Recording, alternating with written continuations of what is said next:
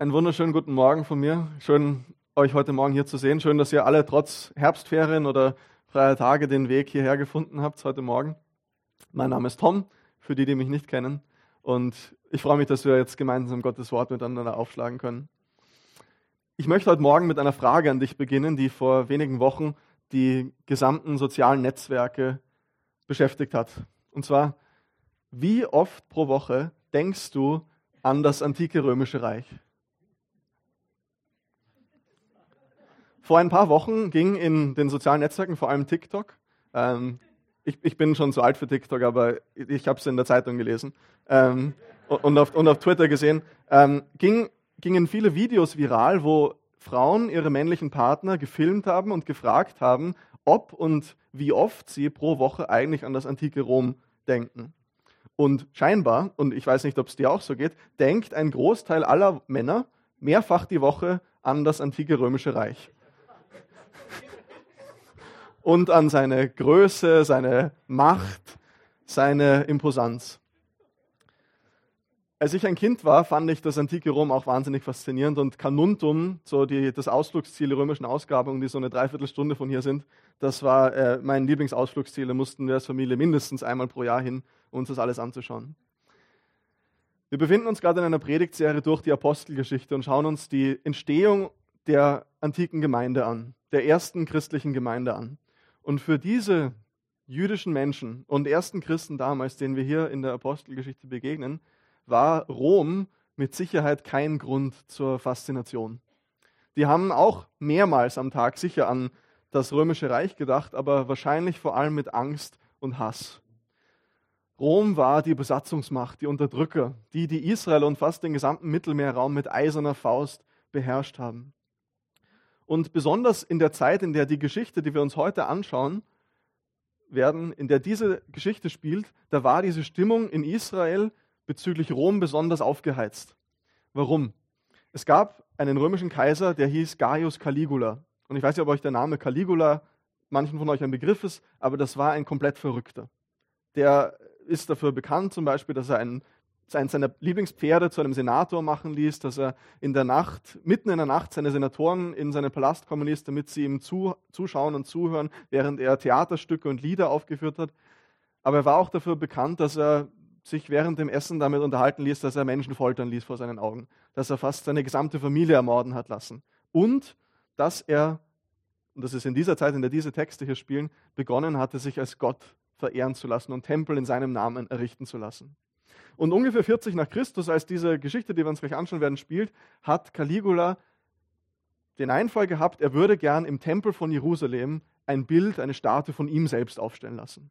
Und er hat damit ein riesiges Heer nach Israel geschickt und den Statthalter von Syrien, der hieß Petronius, mit diesem Heer geschickt, mit diesem Auftrag, wenn nötig, mit Gewalt eine Statue im Tempel von Jerusalem von ihm aufrichten zu lassen. Und das war natürlich für die Juden damals eine unfassbare Katastrophe, ein Sakrileg. Der Tempel wär, wäre wiederholt von Römern entweiht worden, so wie es in der Geschichte schon war. Und Josephus, der Geschichtsschreiber, der jüdische Geschichtsschreiber aus dem ersten Jahrhundert, der berichtet davon, dass Zehntausende Juden damals diesem Heer von Petronius entgegengezogen sind, diesem römischen Heer, um den Statthalter anzuflehen, doch bitte noch einmal zu überdenken und das nicht zu tun. Und sie haben es damals auch geschafft, äh, Petronius zu überzeugen, dass er einen Brief zurück nach Rom an den Kaiser Caligula geschickt hat, ob er nicht diesen Befehl nochmal überdenken mag. Die Situation löste sich dann da, davon, dass damit das Caligula ermordet wurde und äh, die Situation sozusagen sich aufgelöst hat. Aber warum, warum erzähle ich euch das? Warum erzähle ich euch diese, diese Hintergrundinfos da äh, zum antiken römischen Reich damals? Wir haben letzte Woche eine Geschichte gehört, wie Petrus, der Apostel Petrus, einem römischen Hauptmann und dessen Familie von Jesus erzählt hat. Und heute geht diese Geschichte weiter und wir sehen uns an, wie die junge, damals noch fast ausschließlich aus jüdischen Christen bestehende Gemeinde das aufgefasst hat und wie sie damit umgegangen ist, was das ausgelöst hat in dieser frühchristlichen Gemeinde. Denn, und das wollte ich uns in Erinnerung rufen mit dieser längeren Einleitung, das antike Rom, das war damals für die Menschen, besonders für die jüdischen Menschen, für die junge christliche Gemeinde, nicht eine Faszination, so wie das für viele von uns heute ist, sondern Rom, das war das Feindbild Nummer eins. Lesen wir nun gemeinsam unseren heutigen Predigtext äh, aus der Apostelgeschichte, Apostelgeschichte 10, die Verse 44 bis Kapitel 11, die Verse 18, bis Vers 18. 10, 44 bis 11, 18. Und ich lese von hier vorne aus der neuen Genfer Übersetzung vor. Während Petrus noch über diese Dinge sprach, also wie er bei diesen Römern war und ihnen von Jesus erzählt hat, während Petrus noch über diese Dinge sprach, kam der Heilige Geist auf alle herab, die seine Botschaft hörten. Die Gläubigen jüdischer Herkunft, die Petrus nach Caesarea begleitet hatten, waren außer sich vor Verwunderung, dass die Gabe Gottes, der Heilige Geist, auch über Nichtjuden ausgegossen wurde. Sie hörten nämlich, wie die Versammelten in geistgewirkten Sprachen redeten und Gott für seine Größe priesen. Schließlich wandte sich Petrus an seine Begleiter und sagte, wer hätte jetzt noch das Recht, diesen Leuten die Taufe zu verweigern, jetzt, wo sie genau wie wir den Heiligen Geist empfangen haben? Und er ordnete an, sie im Namen von Jesus Christus zu taufen. Danach blieb er auf ihre Bitte hin noch einige Tage bei ihnen. Die Neuigkeit, dass jetzt auch die Nichtjuden Gottes Botschaft angenommen hatten, erreichte schon bald die Apostel und die Christen in Judäa. Als Petrus nun nach Jerusalem zurückkehrte, stellten ihn die Gläubigen der dortigen Gemeinde, die ja alle beschnitten waren, zur Rede. Du bist in ein Haus gegangen, in dem Unbeschnittene wohnen, und hast sogar mit ihnen gegessen, hielten sie ihm vor. Da gab Petrus ihnen einen ausführlichen Bericht über das, was geschehen war. Als ich, so begann er, in der Stadt Joppe war und gerade betete, hatte ich eine Vision. Ich sah etwas wie ein riesiges leinenes Tuch herabkommen, das gehalten an seinen vier Ecken aus dem Himmel heruntergelassen wurde, bis es sich unmittelbar vor mir befand. Gespannt schaute ich hinein und erblickte die verschiedensten Tiere, Haustiere, wilde Tiere, Reptilien und Vögel. Jetzt hörte ich auch eine Stimme, die zu mir sagte, Auf, Petrus, schlachte und iss. Auf gar keinen Fall, Herr, entgegnete ich. Noch nie in meinem Leben habe ich von etwas Unheiligen oder Unreinem auch nur einen Bissen gegessen. Doch die Stimme aus dem Himmel wiederholte die Aufforderung. Was Gott für rein erklärt hat, das behandle du nicht, als wäre es unrein, sagte sie. Und noch ein drittes Mal wurde ich zum Essen aufgefordert. Danach wurde das Tuch mit allem, was darin war, wieder in den Himmel hinaufgezogen. Die Vision war kaum vorüber. Da standen drei Männer vor dem Haus, in dem wir uns befanden. Sie kamen aus Caesarea und waren zu mir geschickt worden. Der Geist Gottes sagte mir, ich solle ohne Bedenken mit ihnen gehen, was ich dann noch tat. Diese sechs Brüder hier, die ich aus Joppe mitgebracht habe, begleiten mich, begleiteten mich. Wir betraten das Haus des Mannes, der nach mir geschickt hatte, und er erzählte uns, er habe einen Engel in seinem Haus stehen sehen, der zu ihm gesagt habe, schicke Boten nach Joppe zu einem Mann mit Namen Simon, mit dem Beinamen Petrus, und bitte ihn zu dir zu kommen. Was er dir zu sagen hat, wird dir Rettung bringen, dir und allen, die in deinem Haus leben. Ich hatte eben erst begonnen, zu den Versammelten zu sprechen, als der Heilige Geist auf sie herabkam, genau wie damals am Pfingsttag auf uns. Da musste ich an das Wort denken, das der Herr gesagt hatte. Johannes hat mit Wasser getauft, ihr aber werdet mit dem Heiligen Geist getauft werden. Gott hat ihnen also, als sie zum Glauben an Jesus Christus, den Herrn, kamen, dieselbe Gabe geschenkt wie uns. Wer bin ich, dass ich es da noch hätte wagen dürfen, mich Gott in den Weg zu stellen? Als diejenigen, die von Petrus Rechenschaft gefordert hatten, diesen Bericht hörten, verstummte ihre Kritik. Sie priesen Gott und sagten, jetzt hat Gott also auch den Nichtjuden die Umkehr zu ihm ermöglicht und hat ihnen damit den Weg zum Leben eröffnet. Das ist das Wort Gottes.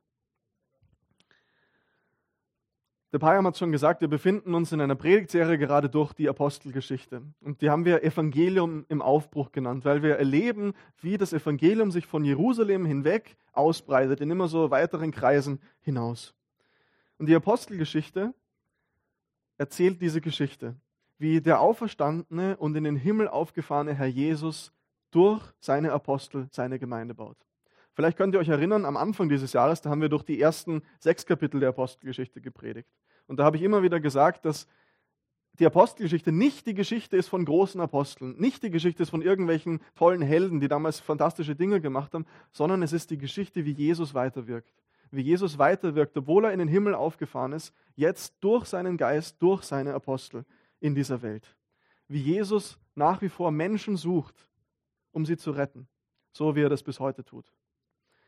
Bis heute, und das ist auch der Grund, warum wir uns diese Texte miteinander anschauen, will Jesus seine Gemeinde, uns, mit hineinnehmen in seine Mission, Menschen mit dem Evangelium zu erreichen, damit sie, wie es in diesem Text heißt, Rettung und wahres Leben finden. Und die große Frage, die über diesen Geschichten steht und die finde ich auch ganz besonders heute über dieser Geschichte steht, ist, lassen wir uns als Gemeinde von Gott mit in diese Mission hineinnehmen? Das Fazit von Petrus am Ende dieses Textes, am Ende dieser Geschichte ist in Vers 17, wer bin ich, dass ich es hätte wagen können, mich Gott in den Weg zu stellen? Und ich möchte heute mit euch besonders über diese Frage nachdenken, weil die impliziert so ein bisschen, dass es durchaus möglich ist, sich Gott in den Weg zu stellen, bewusst oder unbewusst auf dieser Mission. Und deshalb ist die Frage, mit der ich heute über euch nachdenken will, wie können wir als Evangeliumsgemeinde Gefahr laufen, Gott auf seiner Mission Menschen in Wien für Jesus zu erreichen, durch uns im Weg stehen. Und ich habe euch da heute vier Punkte aus diesem Text mitgebracht. Vier Punkte, wie wir Gefahr laufen können, Gott im Weg zu stehen. Und mein erster Punkt ist, indem wir bewusst oder unbewusst Menschen ausschließen. Netterweise erzählt, äh, erzählt Petrus hier in Kapitel 11 ja ungefähr die gesamte Geschichte von Kapitel 10, die wir letzte Woche gehört haben, noch einmal nach. Gell? Also wenn du letzte Woche nicht dabei warst, kein Problem, er hat einfach alles nochmal nacherzählt, damit wir genau wissen, worum es äh, heute hier geht. Petrus war bei einem römischen Hauptmann gewesen und er hatte ihm und dessen Freunden von Jesus erzählt. Aber, und so geht der Text heute los, nicht nur das, sondern plötzlich war der Heilige Geist herabgekommen auf die versammelten Römer. Sie glaubten an Jesus und Petrus taufte sie. Dann heißt es, er verbringt auf Bitten dieser römischen Christen noch einige Tage bei ihnen. Und was wir hier in so einem Absatz so ganz knapp zusammenfassen können, das hat eine unfassbare Sprengkraft. Ich weiß nicht, ob du, wenn du das so gehört hast, gerade dass ich diesen Text vorgelesen habe, ob dir das so bewusst war, aber dieser Text ist einer der wichtigsten Texte, einer der wichtigsten Geschichten, die die Apostelgeschichte erzählt. Denn das ist das Pfingsten für alle Nichtjuden. Das ist das Pfingsten für alle nichtjüdischen Christen, so wie uns. Das erste Mal kommt der Heilige Geist herab auf Menschen, die nicht jüdische Abstammung sind, sondern in diesem Fall Römer sind und Jesus nachfolgen. Das heißt, hier passiert etwas Bahnbrechendes. Hier werden Grenzen niedergerissen. Heiden, Nichtjuden, diejenigen, die für die Juden damals als unrein galten, bekommen jetzt auf einmal Anteil am Heiligen. Gott selbst wohnt in ihnen und erklärt sie für rein. Und nicht nur irgendwelche Nichtjuden, es geht um Römer. Es geht um die Besatzungsmacht, es geht um die verhassten Feinde Israels. Und das bedeutete natürlich einen unfassbaren Bruch mit dem, was die junge jüdisch-christliche Gemeinde bis zu diesem Zeitpunkt gewohnt gewesen war. Es war ja damals noch nicht klar, dass der christliche Glaube sich eines Tages um die ganze Welt ausbreiten würde. Dass wir heute hier sitzen und einen Gottesdienst feiern können. Anfangs war das eine judenchristliche Bewegung. Und wir sehen auch in dieser Geschichte, dass Petrus selbst erst mehrfach von Gott überzeugt werden muss, dass das wirklich Gottes Wille ist, dass das wirklich der richtige Weg ist, indem er diese Vision hatte, indem der Heilige Geist ihm sagt, geh dorthin, mach das, indem Gott dann massiv eingreift und den Geist herunterschickt, bevor Petrus überhaupt irgendwas, er sagt, er fängt gerade erst an zu reden und schon kommt der Geist herab. Und Petrus, die Vision, die er hat, die hat diese eine Aussage, es gibt keine unreinen Menschen. Es gibt keinen Unterschied zwischen Menschen. Jeder ist bei Jesus willkommen. Im Reich Gottes hat jeder Platz. Und Petrus lebt das dann auch aus, indem er diese Römer nicht nur tauft, sondern bei ihnen bleibt, bei ihnen wohnt, mit ihnen isst, einige Tage lang. Was für fromme Juden damals ein Zeichen tiefer Gemeinschaft war, Tischgemeinschaft. Das ist nicht so was, ja, man geht halt miteinander Mittagessen, vielleicht so wie das heute ist, sondern es war ein Ausdruck tiefer Gemeinschaft und Einheit und aus diesem Grund für Heiden eigentlich verboten. Für Juden mit Heiden. Aber Jesus reißt in diesem Text diese Grenze nieder.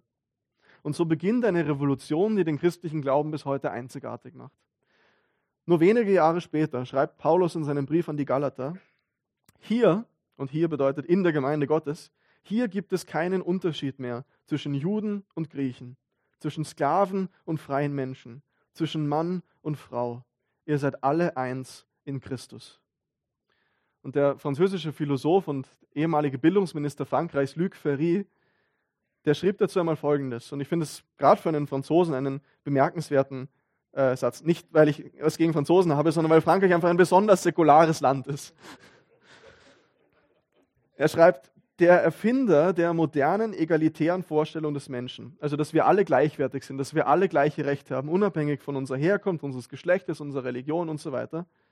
Der Erfinder dieser modernen egalitären Vorstellung des Menschen ist nicht der Stoizismus, ist nicht die antike griechische Philosophie, ist auch nicht die Aufklärung, sondern es ist der christliche Glaube. Denn es ist Paulus, der schrieb, hier gibt es keinen Unterschied mehr zwischen Juden und Griechen, zwischen Sklaven und freien Menschen, zwischen Mann und Frau. Und das machte die christliche Kirche, diese junge Gemeinde in der Antike damals einzigartig. Das war auch einer der Gründe, warum unfassbar viele Frauen damals zum Glauben gekommen sind, weil sie in dieser Gemeinschaft gleichberechtigt waren mit ihren, mit ihren männlichen Mitgläubigen. Das heißt, in dieser christlichen Kirche sind auf einmal Menschen aus unterschiedlichen Ländern, Inländer und Ausländer, freie, wohlhabende Menschen und Sklaven, Frauen und Männer gleichberechtigt versammelt. Warum? Weil Gott alle geschaffen hat, weil alle von Gott geliebt sind, alle ohne Gott verloren sind und alle gleich durch Christus gerettet werden können. Das ist für uns heute ein völlig selbstverständlicher Grundsatz in unserer westlichen Kultur, gell? dass alle gleiche Rechte haben, dass alle gleichberechtigt sind. Aber das war damals völlig neu und es hat einen christlichen Ursprung. Es entsteht hier in der christlichen Gemeinde. Und wir dürfen einfach nicht vergessen, um wen es sich hier handelte.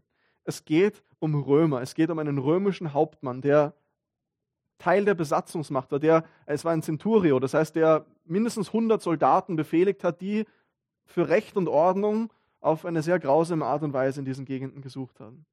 So einen Hauptmann tauft Petrus jetzt oder lässt ihn taufen, wohnt bei ihm und isst mit ihm. Und diese Nachricht erreicht die Jerusalemer Gemeinde, lesen wir. Und als Petrus dann wieder nach Jerusalem kommt, wird er damit konfrontiert. Du bist bei einem Heiden gewesen einem Unbeschnittenen, einem Römer, und du hast sogar mit ihm gegessen. Ich finde das durchaus spannend, dass ähm, direkt auf dieses ja, heilsgeschichtlich wahnsinnig wichtige Ereignis, dass der Heilige Geist auch auf Nichtjuden kommt, ein Gemeindestreit folgt. Das ist, finde find ich einfach irgendwie, irgendwie nett, das ist so realistisch. Ähm, du warst mit einem Heiden, du hast mit einem Unbeschnittenen gegessen. So sprechen manche der judenchristlichen Gemeinde in Jerusalem. Und wir sehen in diesem Text, dass Petrus sie davon überzeugen kann, dass das Gottes Wille gewesen ist. Aber wenn wir dann die Apostelgeschichte weiterlesen, insbesondere dann Kapitel 15 zum Beispiel, da werden wir sehen, dass dieses Problem, dieser Streit überhaupt nicht beseitigt ist. Es bleibt ein signifikanter Teil der Jerusalemer Gemeinde zurück, der echt ein Problem damit hat, dass Juden und Heiden in der Gemeinde Jesu nun gleichwertig sein sollen. Und die Verlangen von die verlangen, dass alle Heiden, alle Nichtjuden, die zur Gemeinde Gottes dazukommen, die Jesus nachfolgen, erst Juden werden müssen und sich beschneiden lassen. Wir lesen sogar im Galaterbrief im zweiten Kapitel, dass Petrus selbst, der hier beteiligt ist, aufgrund von Druck aus dieser Jerusalemer Gemeinde wieder aufgehört hat, mit Nichtjuden gemeinsam zu essen und Tischgemeinschaft zu haben. Und das führt uns natürlich vor Augen, dass diese Gleichheit aller vor Gott, diese Einheit aus unterschiedlichsten menschlichen Gruppierungen, sozialen Schichten und Herkünften in der Gemeinde auch für uns heute immer noch eine Herausforderung darstellen kann, oder? Auch wir können Gott im Weg stehen, wenn wir bewusst oder unbewusst Menschen aus der Gemeinde Gottes ausschließen, sie diskriminieren oder benachteiligen, eben doch einen Unterschied machen zwischen manchen Menschen und anderen. Wir sind alle gleich, aber manche sind gleicher. So heißt es in George Orwells Animal Farm, Farm der Tiere. Ein ganz berühmter Satz. Und man muss an dieser Stelle sagen, dass die Kirchengeschichte von solchen Ereignissen leider bummvoll ist. Muss man an dieser Stelle einfach sagen, auch wenn es nicht schön ist. Bereits im Neuen Testament lesen wir dann davon, dass beispielsweise reiche Gemeindemitglieder sich bei der Abendmahlsfeier absondern wollen von den Sklaven, die mit ihnen zur Gemeinde gehören und lieber so eine elitäre Gruppe mit denen sie gemeinsam Abendmahl feiern und die Sklaven lieber so im unteren Stockwerk lassen. Oder wir lesen davon, dass im Gottesdienst reiche Gemeindemitglieder bevorzugt werden gegenüber Armen. Nur wenige Jahrhunderte später wird sich der Spieß in diesem Text so ein bisschen umdrehen und es wird so sein, dass manche christlichen Kirchen verbieten werden, dass Christen mit Juden Tischgemeinschaft haben können. Und das ist nur der Anfang einer ganz, ganz unrühmlichen Kirchengeschichte der Ausgrenzung und Unterdrückung von Juden von Seiten der christlichen Kirche. Im Mittelalter und in der Reformationszeit, wir haben jetzt bald Reformationstag, gell, übermorgen, da herrschte unter den großen Reformatoren die Meinung, dass die Menschen außerhalb Europas, außerhalb des christlichen Europas nicht so wirklich so in ihr Verantwortungsgebiet fallen. Und Luther soll zum Beispiel gesagt haben, wenn Gott die Heiden retten will, dann kann er das auch ohne uns machen. Wir können jetzt viele weitere Dinge nennen, gell? Unterstützung von Sklaverei durch Christen, Apartheid, Segregation und so weiter. Da hat sich die christliche Kirche teilweise echt schuldig gemacht. Heutzutage ist das meist etwas subtiler, oder? Das ist nicht mehr ganz so, ganz so direkt. Aber auch für uns ist trotzdem die Frage wichtig, dass wir uns ehrlich reflektieren und sagen, hey, wo mache ich vielleicht aufgrund meiner Prägung oder was auch immer einen Unterschied zwischen Menschen? Aufgrund ihrer Hautfarbe, aufgrund ihrer Herkunft, ihres sozialen Standes, ihres Geschlechtes, ihrer sexuellen Orientierung und so weiter. Ich finde, dass wir als Evangeliumsgemeinde ich, ich finde es immer wunderschön, gemeinsam am Gottesdienst zusammenzukommen, weil wir echt eine internationale Gemeinde sind. Wir haben Menschen aus unterschiedlichsten Ländern da und das ist, glaube ich, auch etwas, wo wir uns in manchen echt loben dürfen. Aber müssen wir trotzdem uns reflektieren und sagen, hey, ist es nicht trotzdem so, dass wir, keine Ahnung, beispielsweise wollen, dass neue Menschen in die Gemeinde kommen, neue Gemeindemitglieder dazukommen. Aber wenn, dann wäre es uns schon lieber, wenn sie aus einer bestimmten sozialen Schicht kommen. Es wäre uns schon lieber, wenn sie mit bestimmten politischen Überzeugungen kommen. Es wäre uns schon lieber, wenn sie aus bestimmten Ländern kommen.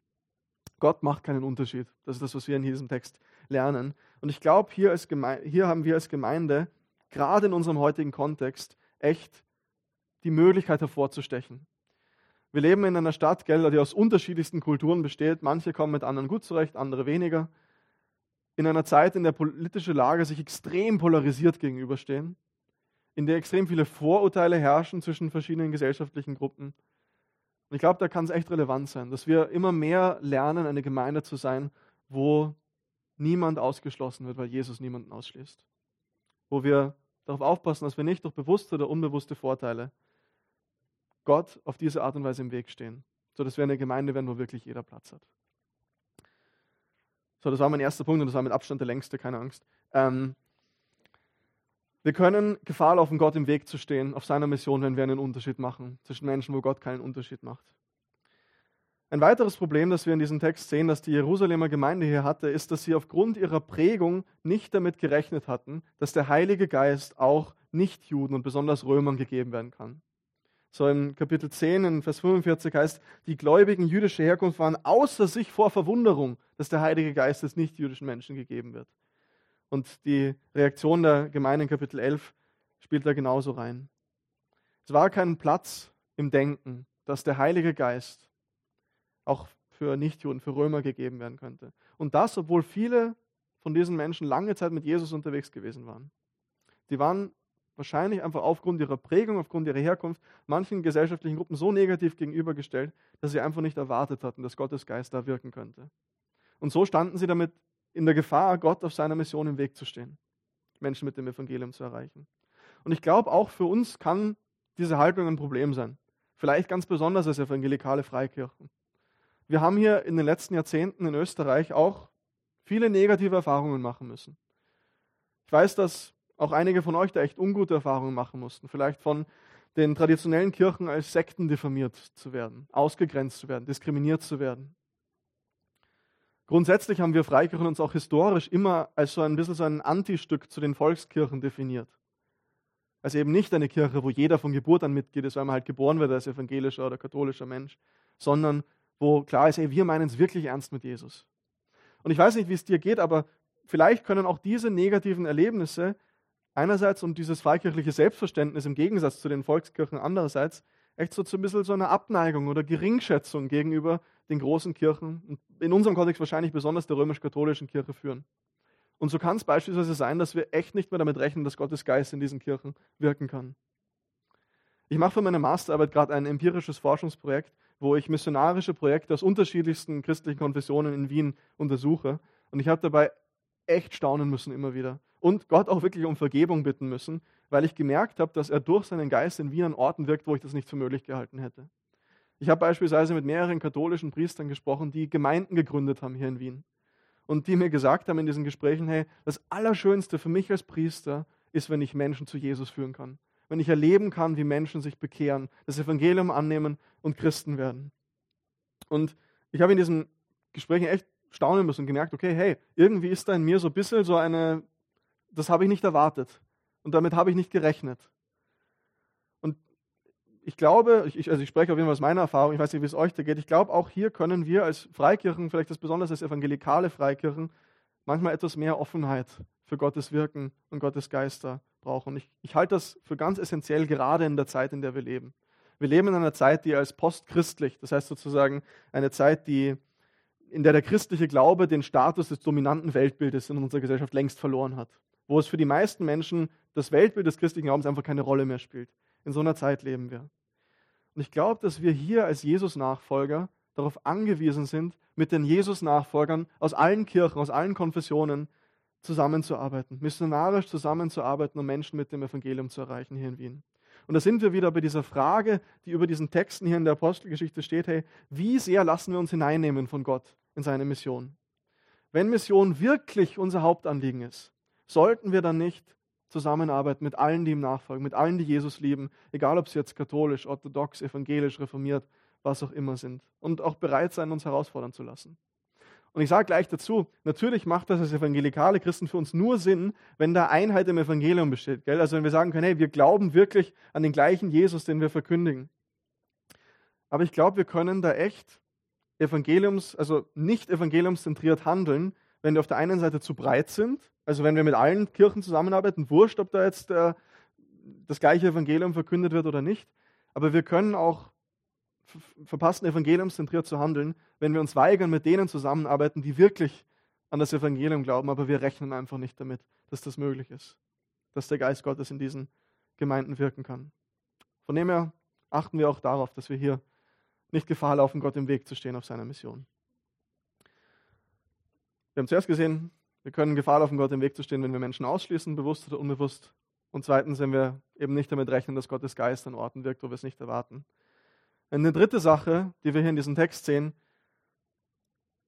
wie wir als Gemeinde der Mission Gottes im Weg stehen können, ist, wenn wir anderen Traditionen aufzwingen, die eigentlich nicht notwendig zum Christsein sind. Was meine ich damit?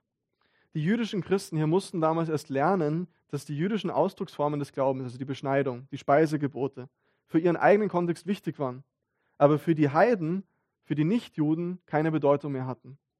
Dass sie das ist zu, zu pauschal gesagt, aber nicht dieselbe Bedeutung hatten wie für sie. Dass sie ganz ohne Beschneidung, ganz ohne sich an die mosaischen Gesetze zu halten, zu Jesus kommen können. So schreibt Paulus in 1. Korinther 9 über diese missionarische Denkweise, die er hatte. Wenn ich mit Juden zu tun habe, verhalte ich mich wie ein Jude, um die Juden zu gewinnen. Wenn ich mit denen zu tun habe, die dem Gesetz des Mose unterstehen, verhalte ich mich so, als wäre ich ebenfalls dem Gesetz des Mose unterstellt.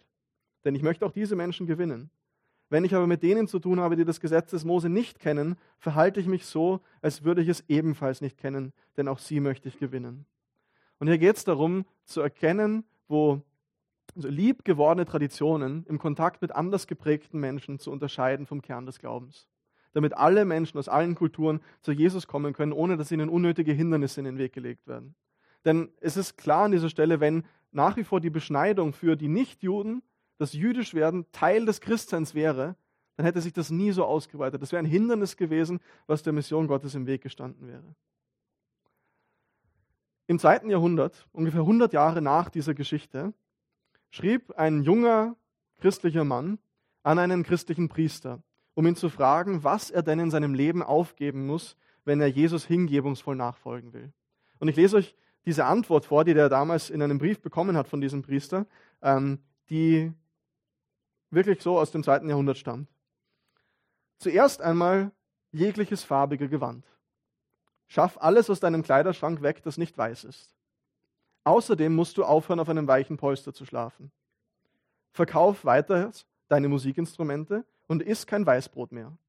Und schließlich, du kannst, wenn du Christus wirklich ernsthaft gehorchen willst, keine warmen Bäder mehr nehmen und darfst deinen Bart nicht mehr rasieren. Denn seinen Bart zu rasieren bedeutet, Gott, der uns erschaffen hat, eines Fehlers zu bezichtigen und sein Werk verbessern zu wollen. Ich weiß nicht, wie es dir geht, aber ich bin bei fast allen, bis auf das mit dem Bart, ähm, bei fast allen dieser Dinge bin ich, bin ich durchgeflogen. Ähm, was ist das Problem hier in diesem Text? Auch wenn wir da klar drüber lachen können, weil es uns so absurd vorkommt, aber das, dieser Mann hat das völlig ernst gemeint. Was ist das Problem hier? Dieser Priester machte Traditionen, die höchstwahrscheinlich aus einem frommen Grund entstanden waren. Beispielsweise ähm, das mit den weißen Kleidern, dass man nur weiße Kleider tragen darf, das geht aus der Offenbarung 19 hervor, weil, äh, weil davon steht, dass Jesus mit seinen heiligen weißen Gewändern zurückkommen wird. Und diese, diese Christen damals haben gesagt, hey, wir wollen das wirklich ernst nehmen, wir dürfen nur noch weiße Gewänder tragen. Das heißt, da ist irgendwie echt eine, eine fromme Tradition dahinter, die diesen Menschen wichtig gewesen ist, aber er machte die zu einem Norm für andere und schrieb sie ihnen vor, obwohl sie biblisch nicht verlangt waren. Und ich glaube, auch hier gibt es vielleicht Dinge, wo wir uns mit dem identifizieren können. Besonders im Kontext von Gemeinde, da haben wir alle Traditionen, die uns immens wichtig sind, oder?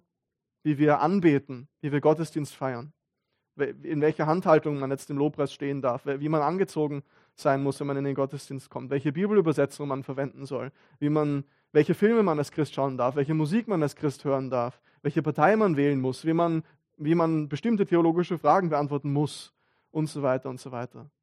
Und diese Traditionen, die können echt einen emotionalen Wert für uns haben. Gell? Die können uns wichtig sein.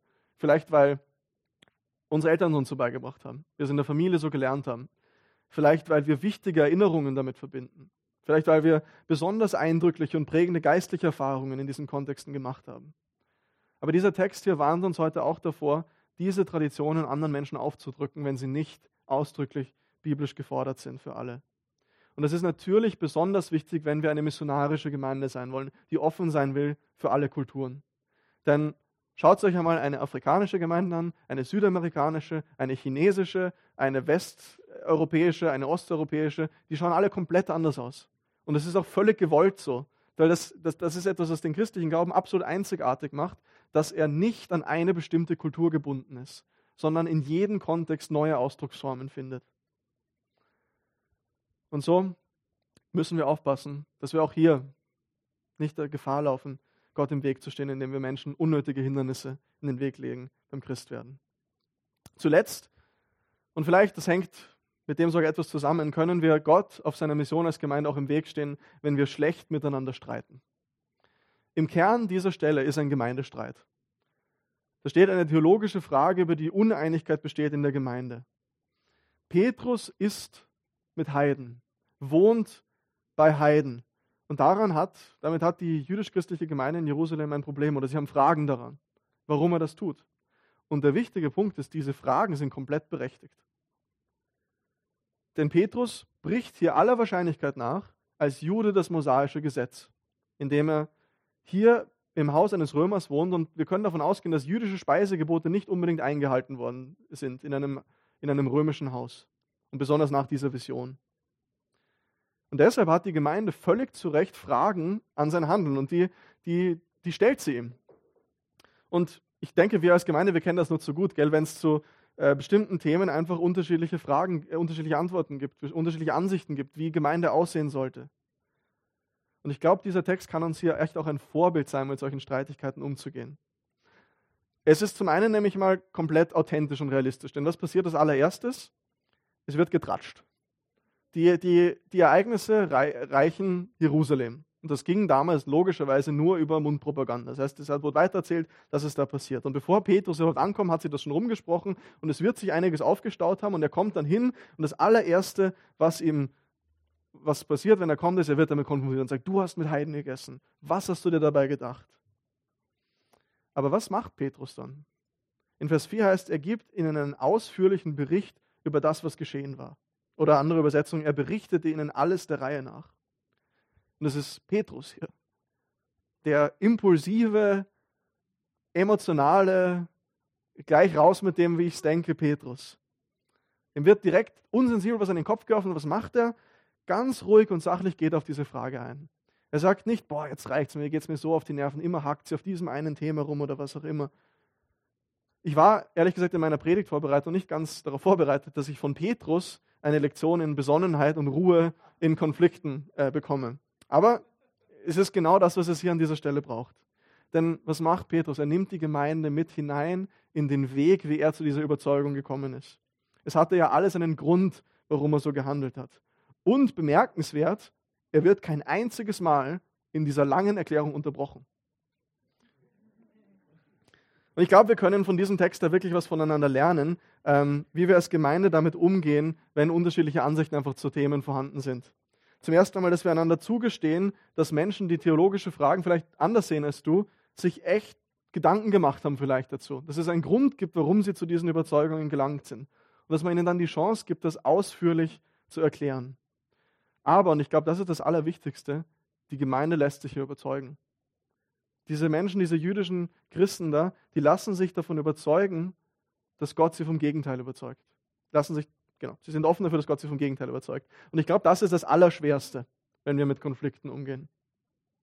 Und da müssen wir auch jeder Einzelne ehrlich zueinander sein, wenn wir an Themen denken, wo wir unterschiedliche Meinungen haben, wo wir miteinander streiten. Vor nicht allzu langer Zeit war es beispielsweise eben die Rolle von Frauen bei uns hier im Gottesdienst und im Leitungsteam. Wie sehr bin ich in solchen Situationen, vielleicht trotz all meiner Gedanken dazu, trotz all meiner berechtigten Überzeugungen dazu, trotz all meiner Bücher, die ich dazu gelesen habe, wie sehr bin ich offen dafür, dass ich vielleicht trotzdem falsch liegen kann? Dass ich vielleicht trotzdem daneben liegen kann. Und ich glaube, das ist ein ganz, ganz großes Zeichen von christlicher Reife, das wir hier sehen an dieser Gemeinde, dass sie ehrlich zulassen, dass sehr wichtige Überzeugungen auch hinterfragt werden können. Deshalb glaube ich, hält uns dieser Text dazu an, dass wir lernen, gut miteinander zu streiten. Die Apostelgeschichte erzählt die Geschichte, so habe ich es eingangs gesagt, wie der auferstandene und in den Himmel aufgefahrene Herr Jesus durch seine Apostel seine Gemeinde baut. Wie Jesus durch seine Nachfolger bis heute Menschen sucht, um sie zu retten, um ihnen wahres Leben zu geben. Und das tut er bis heute. Ich bin davon überzeugt, dass Jesus hier in Wien einiges vorhat noch. Jesus liebt Wien und die Menschen, die hier leben. Und sein Geist wirkt in dieser Stadt und er will uns als Gemeinde, er will dich als einzelnen Christ, als einzelne Christin mit hineinnehmen in diese Suche nach den Menschen, die er so unfassbar liebt und die, ob sie das schon wissen oder nicht, ohne ihn verloren sind. Das ist der Grund, warum wir alle hier sind. Das ist der Grund, warum es die Evangeliumsgemeinde gibt. Und deshalb lasst uns dafür beten und danach streben, dass wir immer mehr in diese Mission Gottes hineinwachsen, dass wir uns immer mehr noch hineinnehmen lassen, dass das immer mehr Teil von unserer DNA als Gemeinde wird. Und beten wir auch dafür, dass Gott uns zeigt, wo wir bewusst oder unbewusst vielleicht Gefahr laufen, ihm dabei im Weg zu stehen. Ob wir das jetzt wollen oder nicht. Das kann sein, wie wir es in diesem Text gesehen haben, es gibt sicher noch viele andere Punkte, in denen wir Menschen ausschließen und einen Unterschied machen, obwohl Gott das nicht tut. Indem wir nicht damit rechnen, dass sein Geist an manchen Orten wirkt. Indem wir an Traditionen festhalten und sie anderen Menschen aufzwingen, die biblisch gar nicht verlangt sind. Oder indem wir einfach schlecht miteinander streiten. Möge Jesus uns helfen, all das hinter uns zu lassen. Und möge er uns dafür verwenden, dass Menschen heute hier in Wien ihn finden, wahres Leben und Rettung in ihm finden. Amen.